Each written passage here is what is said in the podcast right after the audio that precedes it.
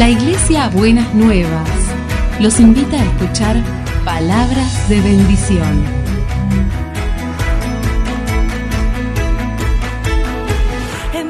Si desean asistir a nuestras reuniones, los esperamos en Avenida de Lepiane 3925, esquina Subiría, Bajo Flores, Ciudad de Buenos Aires.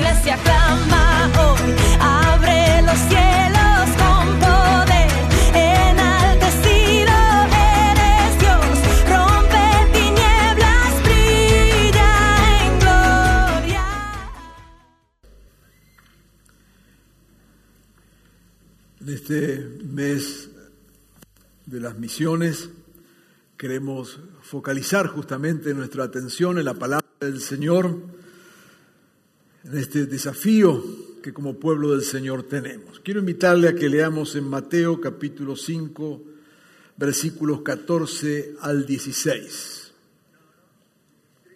Mateo capítulo 5, versículo 14 al 16.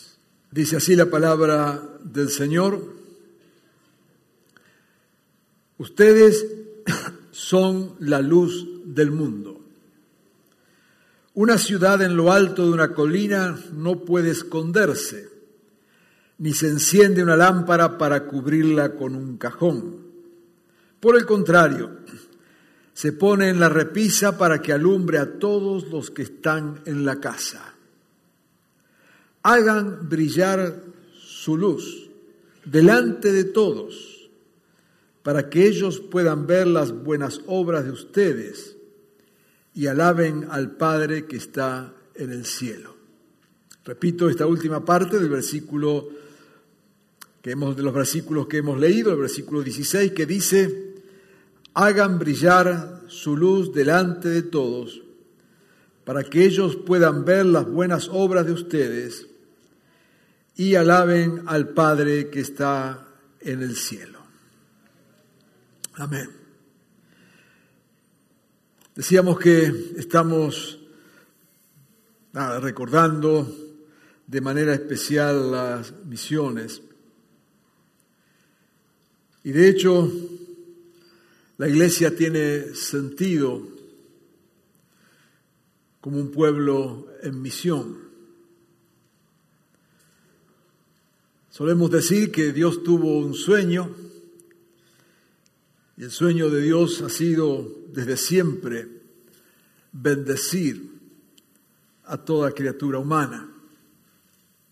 Allí en el libro de Génesis le dice a Abraham, en ti serán benditas todas las familias de la tierra, por medio de ti serán bendecidas todas las familias de la tierra. Eso ha estado en el corazón de Dios desde siempre. O sea, Dios no está sentado allí en un trono viendo a ver a quién manda al infierno, sino Dios lo que está buscando es que todos sean salvos, de que cada familia, cada persona pueda ser bendecida.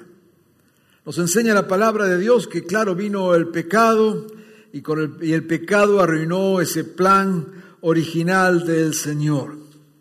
Y entonces Dios escoge a un pueblo para que sea instrumento de Dios, para que sea la boca, las manos, los brazos de Dios y pueda ser un instrumento para bendecir a toda la familia. Y ese pueblo del Señor, que hoy es la iglesia, tiene como misión ninguna otra cosa más que cumplir con este propósito de Dios. Como solemos enseñar, la iglesia no tiene una misión, la misión es de Dios y nosotros lo que hacemos es tratar de involucrarnos en esta misión de Dios. Así que la misión está en el corazón de la iglesia, es la razón de ser de la iglesia. O sea, ¿para qué Dios formó un pueblo? Para que sea de bendición a todas las familias de la tierra. ¿Para qué el Señor tiene la iglesia? Para que sea de bendición a todas las familias de la tierra. Y sabemos que no hay bendición lejos de Dios y sabemos que no hay bendición sin Jesucristo Por eso es que anunciamos a Jesucristo, por eso es que nos preocupa cuando sabemos que todavía hay cientos y cientos y cientos de pueblos que ni han escuchado la palabra Jesús. Y no es por una cuestión de extendernos como quien tiene un negocio, una multinacional que queremos poner sucursales en todos lados, sino todo lo contrario. Lo que nos duele y lo que nos pesa es que todavía hay gente que no conoce al Señor. Pero no solamente aquellos que están lejanos, como hemos visto en esta mañana, allí por China, sino también cercanos, gente al lado nuestro, gente en el barrio donde vivimos o en la fábrica donde trabajamos o en la universidad donde estudiamos, también allí hay personas que no conocen a Jesucristo. Por eso la iglesia no renuncia a esta misión de anunciar el Evangelio, de llevar las buenas nuevas del reino, de ser instrumentos de la salvación del Señor. Y acá aparece Jesús. Y entonces recordar también lo que venimos diciendo en distintos mensajes durante este año, que Jesús no vino a condenar, sino que vino a salvar, vino a buscar lo que se había perdido. Y Jesús no busca lo que se había perdido para mandarlo al infierno. Jesús busca lo que se ha perdido para darle oportunidad de salvación. Ahora es, es importante tener esta actitud. ¿no es cierto?, como iglesia, que seamos en verdad conmovidos por los que no conocen al Señor. Jesús mira con ojos de compasión, Jesús mira con ojos de amor, Jesús mira con ojos de salvación. Él vino a buscar lo que se había perdido. Y la iglesia en misión debe ser un pueblo que busca lo que se ha perdido. Debería decirse de nosotros lo que se dijo de Jesús cuando frente a una multitud dice, y al ver la multitud tuvo compasión de ella. Un pueblo en misión un pueblo que tiene compasión. Y entonces cuando entendemos esto, cuando entendemos que la misión es de Dios y que somos instrumentos de la misión de Dios, y que cuando entendemos que en verdad lo que tiene que haber en nuestro corazón es una compasión, no lástima, una compasión por aquellos que no conocen al Señor, por aquellos que viven lejos de Dios ya sea cercanos o lejanos nuestros, ¿no es cierto? Pero que sabemos que le falta Jesucristo en su vida. Sabemos que irremediablemente estarán condenados. Que pueda haber en nosotros esa compasión. A veces nos equivocamos cuando pensamos en misión y creemos o llegamos a trabajar de tal forma como que lo importante es la iglesia Vamos a evangelizar para que la iglesia crezca. Eso es espantoso. Es verdaderamente horrible. Es un pensamiento muy egoísta. No evangelizamos para que la iglesia crezca, porque la iglesia no es el centro de atención de Dios. Evangelizamos porque tenemos compasión por los que viven sin Dios. No es nuestro crecimiento personal, ni nuestro crecimiento institucional, lo que debe motivarnos a compartir la palabra de Dios. No hacemos misión para nosotros mismos, sino que el otro es el centro. No hacemos ni siquiera obras para que nos reconozcan, sino que servimos por amor. En esta mañana yo quiero desafiarles y desafiarme para que en verdad entendamos esto, de que si algo Dios nos da, si algo Dios hace con nosotros o en nosotros, es para que seamos instrumentos de su bendición. No es para ganar más adeptos. Y vuelvo a insistir con esto, porque es algo que en las últimas décadas se nos ha metido muy adentro del pueblo evangélico.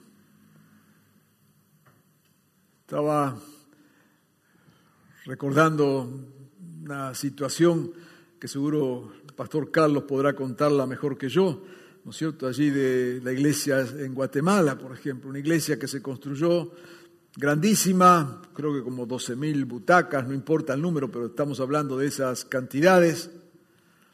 Y entonces otro pastor famoso al poco tiempo hizo otro templo a ver si le ponía alguna butaca más que las que ya había. Qué triste, qué pena, qué pena. Y qué pena que eso todavía se irradie, ¿no es cierto?, en los medios de comunicación y se lo ponga como un éxito de evangelio. Es una vergüenza. Que pensemos que hacemos misión para que nuestro nombre crezca, que hacemos misión para que nuestra institución sea visible. ¿Se imaginan a Jesús ministrando de esa manera?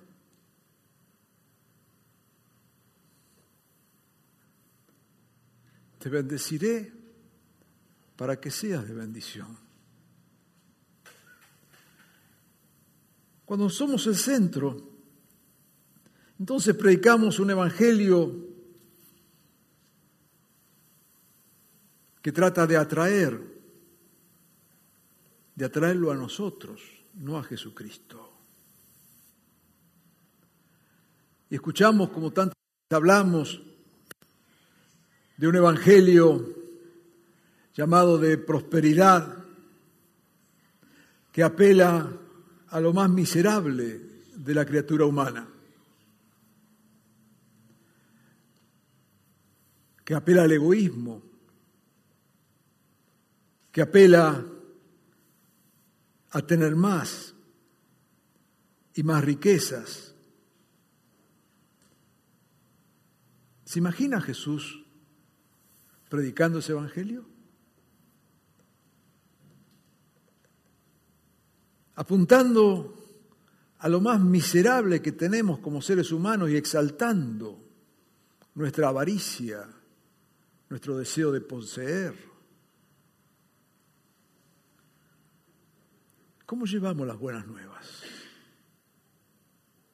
Y no es que no creamos, ¿no es cierto?, que Dios prospera. Claro que Dios prospera. Es mucho. Muchísimo. Pero la prosperidad como centro de la predicación.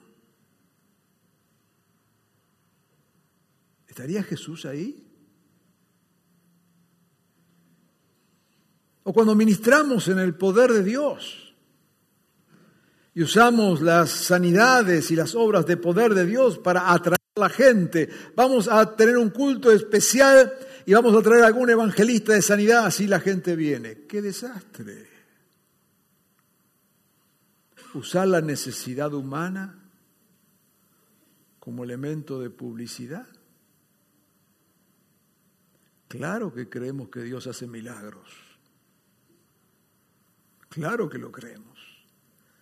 Y claro que creemos que Dios sana y que Dios libera y que Dios hace lo que ni siquiera se nos ocurre pensar, porque seguimos a un Dios poderoso. Seguimos a un Dios creador Seguimos a un Dios como predicábamos últimamente, que nos llama a vivir en fe, llamando lo que no es como si fuera. No tenemos un Dios chico, tenemos el Dios que es Rey de Reyes y Señor de Señores. Pero este Rey de Reyes y Señor de Señores, que es poderoso para sanar, para liberar, para restaurar, es un Dios que no juega con el dolor humano. No usa el dolor. Ahora ya nos estamos arrimando, ¿no es cierto?, a épocas de aceleración política el año que viene, elecciones y demás, y vamos a ver el gran espectáculo de todos los políticos usando el dolor humano para conseguir un voto. Pero la iglesia no puede ser así. La iglesia es baluarte de la verdad. La iglesia no puede sumarse a las estrategias del mundo, porque tiene que estar en nuestro corazón la misma actitud que hubo en Cristo Jesús, que habiendo las multitudes tuvo compasión de ellas. Y somos un pueblo en misión, y justamente por ser un pueblo en misión, tenemos que imitar a nuestro Señor y hacer misión a su estilo y amar y entregarnos en ese amor. Leíamos el texto que nos habla de la luz y que nos habla de brillar y que dice, ustedes son la luz del mundo y una luz que no puede ocultarse una luz que no puede esconderse. Y nos dice entonces algo más, hagan pues brillar esta luz.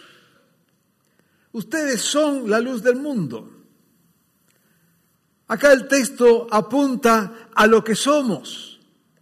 Y yo quiero hacer en este breve mensaje, en esta mañana, énfasis justamente en esto, en lo que somos, no en lo que hacemos no en lo que decimos. El testimonio más poderoso es el testimonio de la vida transformada por Jesucristo. El testimonio más poderoso es lo que Dios ha hecho en cada uno de nosotros. Es lo que somos, no lo que hablamos, no lo que predicamos. Como venimos insistiendo, el mundo está harto de palabras y hartos de predicaciones ¿no es cierto? Y harto de cosas que podemos decir de mil maneras distintas, pero ya no quieren escuchar más. La palabra hoy está totalmente devaluada. El Evangelio no es para ser creído, es para ser vivido. Por eso Jesús dijo, hay muchos que dirán, Señor, Señor, Señor. Pero el tema no es decir Señor, Señor, Señor, sino cómo vives. ¿Qué es tu vida? Porque lo que predica es la vida. Acá este texto que leímos, ¿no es cierto? Dice, vosotros sois la luz del mundo. No que hablas de la luz, son la luz. Y hay una gran diferencia, ¿no es cierto?, entre ser y hablar acerca de. Porque la luz no brilla por lo que hablemos de la luz. Yo puedo predicar de Jesús, ¿no es cierto? Y ya con 50 años de pastor el año que viene, se imagina miles de sermones que habría dado. Puedo predicarle horas y horas y horas y horas y horas. Pero si eso no está respaldado por vidas y por testimonio y por verdad, Serán palabras más o menos bonitas o no, que no sirven absolutamente para nada. No es hablando de la luz de Cristo que mostramos a Cristo, es siendo luz. ¿Vio esto como si a usted le cortan la, la electricidad, ¿no es cierto? Le cortan la luz en la casa y entonces usted en vez de arreglar o de que se arregle la electricidad, usted se pone a dar una conferencia acerca de la electricidad. ¿Usted cree que va a tener luz con eso? ¿Mm? Supongamos eh, que se le cortó la luz y entonces usted se para frente al freezer y le empieza a hablar del freezer acerca de la electricidad. Pero bueno, muchas veces hacemos lo mismo con el Evangelio. Cuando no alumbra Cristo, hablamos y hablamos y hablamos y hablamos y hablamos, pero la gente, el tema no es hablar, el tema es que no es que vosotros hablaréis de la luz, vosotros sois la luz del mundo. Y entonces en este contexto de, de misión, viene bien recordar esta centralidad de nuestra vida para la misión. Hermanos, hemos hablado y hemos escuchado en este mismo culto testimonio, ¿no es cierto?, de misioneros, de gente que que está consagrada y dispuesta a ir hasta el fin de la tierra llevando el Evangelio. Pero no es la única manera de hacer misión. La iglesia es un pueblo en misión, no un pueblo con misioneros. Es un pueblo en misión. Y así siendo pueblo en misión, nos eh, desafía y apoyamos y ofrendamos y trabajamos para enviar parte de este pueblo en misión hasta el fin de la tierra. Pero no es eso la manera en que libramos nuestra conciencia. No es pagando el salario a tres, cuatro o cien misioneros que aliviamos la conciencia la responsabilidad, sino que es que siendo cada uno de nosotros sale luz. Porque cada uno de nosotros somos un pueblo en misión. Este es el enorme desafío de poder entonces entender que es con la vida que proclamamos a Jesús. Dice, vosotros sois la luz. Que ésta hagan brillar su luz, no la luz de otro, su luz delante de todos, para que estos puedan ver las buenas obras de ustedes, puedan ver su luz, y entonces los que no conocen a Jesucristo alaben al Padre que está en el cielo. Amén. Ser luz no hablar de la luz. Y hay algunas cosas que quizás esto de ser luz debemos preguntarnos, ¿de qué manera estamos brillando? ¿Qué luz es la que alumbra en nosotros? ¿La de nuestro Facebook? ¿Instagram?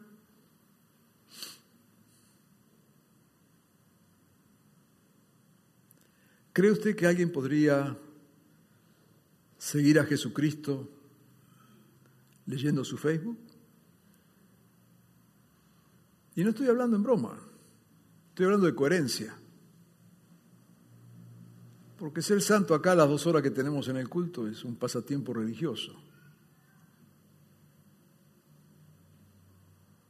Ser santo acá adentro es lo que el Evangelio dice, agarrar la luz y meterla debajo de un cajón. No es eso. Yo quiero hacerte un desafío. Quiero invitarte a que cuando regreses a tu casa esta tarde de domingo, te metas allí en lo que tú usas, repito, Facebook, Instagram, Twitter, lo que sea, te fijes lo que has posteado los últimos 15 días. Y vos mismos digas, ¿cuánto de lo que pusiste ahí refleja la luz que se supone que eres?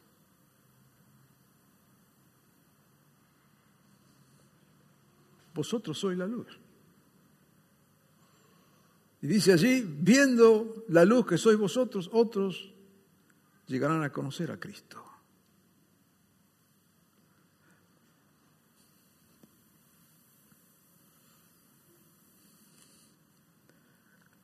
Soy la luz.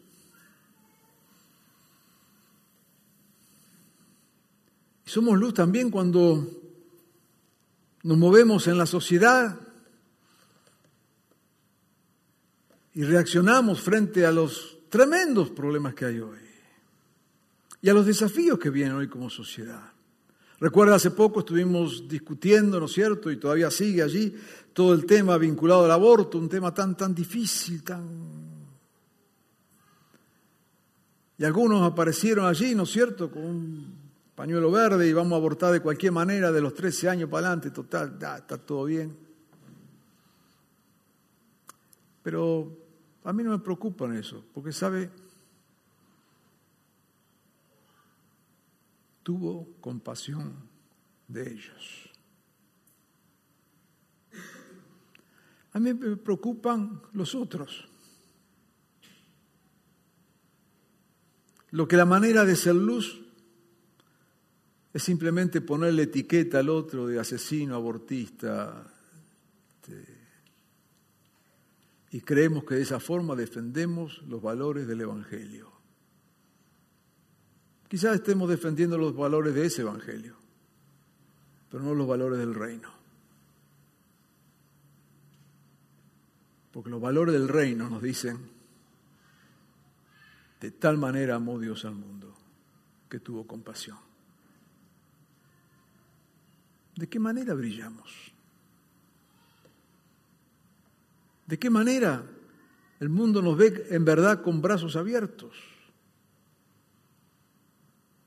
¿De qué manera nuestra manera de, de expresar aún lo que creemos muestra nuestro compromiso con los sueños de Dios de que sean benditas todas las familias de la tierra. A mí me cuesta mucho vincular las maldiciones que proferimos con las bendiciones que Dios quiere. La verdad que me cuesta enormemente poder juntarlas. Y creo que este es un desafío misionero para la iglesia hoy. ¿Cómo amamos? ¿Y cómo amamos a los más diferentes? ¿Cómo amamos a los que están absolutamente lejos de lo que nosotros creemos? ¿Cómo amamos a aquellos que desarrollan conductas o acciones que entendemos que están muy lejos de lo que es la voluntad de Dios? Pero ¿cómo somos luz? ¿Cómo iluminamos? ¿Cómo brillamos? Este es el gran desafío que tenemos como iglesia y como pueblo del Señor. Y esto lo hacemos desde lo cotidiano, desde el día a día. Por eso el desafío es, como decía el texto que leímos, para que ellos puedan ver las obras de ustedes y alaben al Padre que está en el cielo. Hoy la lámpara brilla si somos capaces de amar.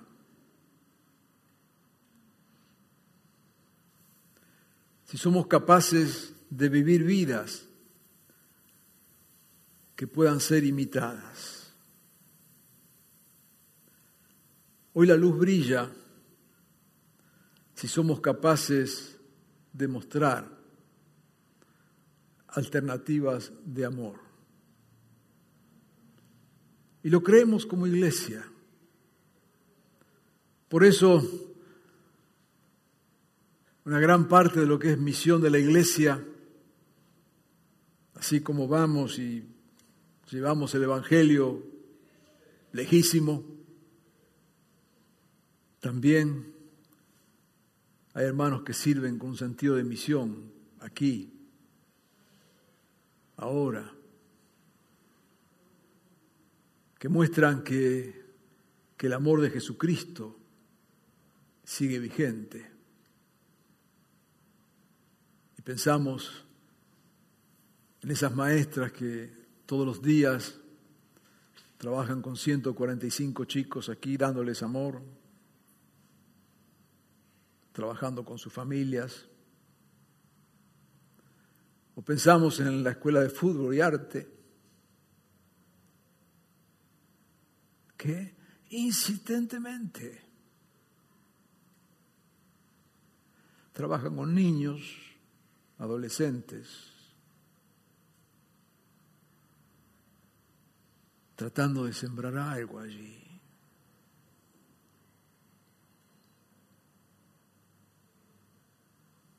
Tantas otras cosas.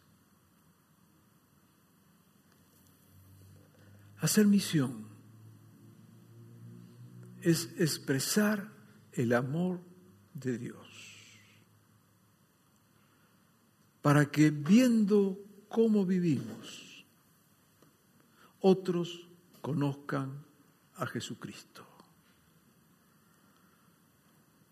No tenemos que ir a ninguna escuela especial de misiones. Tenemos que decidirnos a vivir coherentemente el Evangelio. Y eso es algo de todos los días. Por eso es que somos un pueblo en misión. Por eso es que no somos ni queremos ser un pueblo que hable de misiones. Y cuando hablamos lo hacemos para desafiarnos, para motivar, por supuesto. Pero no alguien que habla, sino que vivamos.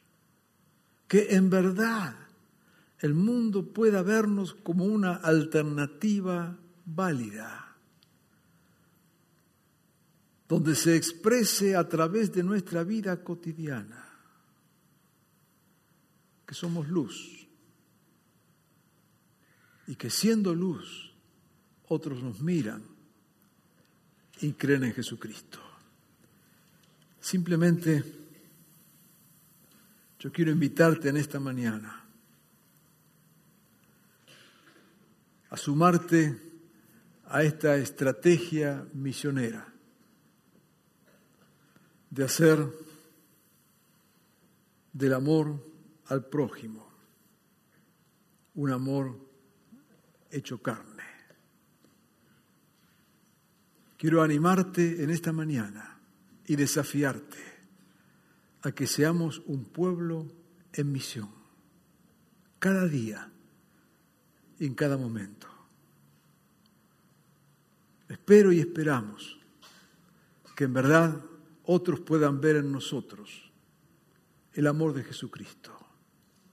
No personas perfectas porque no lo somos. No se trata de perfección.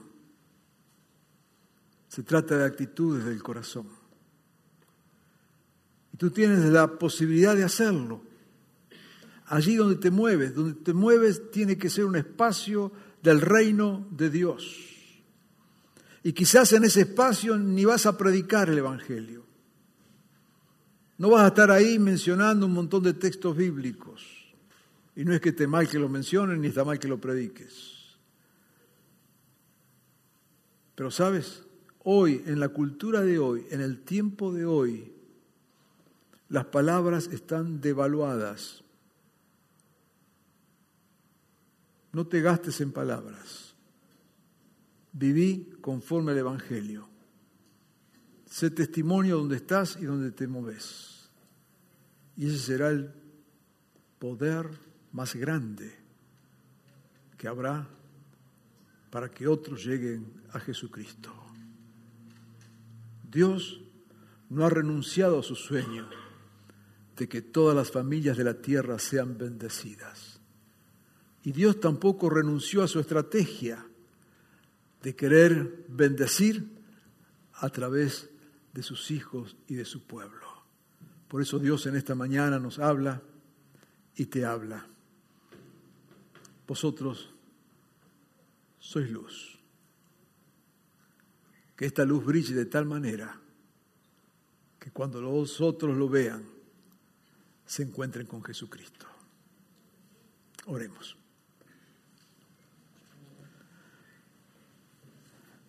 Amado Señor Jesús,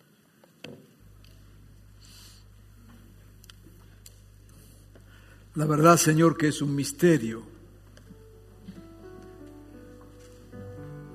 que nos hayas escogido Señor para para hacer posible lo que está en tu corazón. Te pido Señor que nos des las actitudes correctas somos un pueblo en misión. Señor, no, no, no queremos trabajar para nosotros, no, no. No es para la iglesia, Señor, es la iglesia para el mundo. Amplía nuestra visión. Y ayúdanos, Señor, y desafíanos en este día y en esta mañana a vivir vidas conforme a tu palabra, Señor que seamos expresión viviente de lo que es el Evangelio transformador. Danos, Señor, de tu gracia y danos de tu amor. Y te pido, Señor, que en esta mañana tú puedas estar hablándonos de tal forma que si hay en nosotros actitudes, acciones que no corresponden a tus hijos, Muéstrala, Señor. Y danos la, la apertura para saber arrepentirnos, para saber cambiar. Señor, abre nuestro corazón en esta mañana para que entendamos que allí donde estamos somos tu pueblo en misión y que hay muchos que nos rodean que quisieran ver en nosotros que la luz todavía brilla. Ayúdanos, Señor, y desafíanos para ser un pueblo que te ama, un pueblo que te sirve y un pueblo que se goza en vivir conforme a tu palabra. Ven, Señor, y hazlo en nosotros. En tu nombre, Jesús. Amén. Glorioso Salvador, divino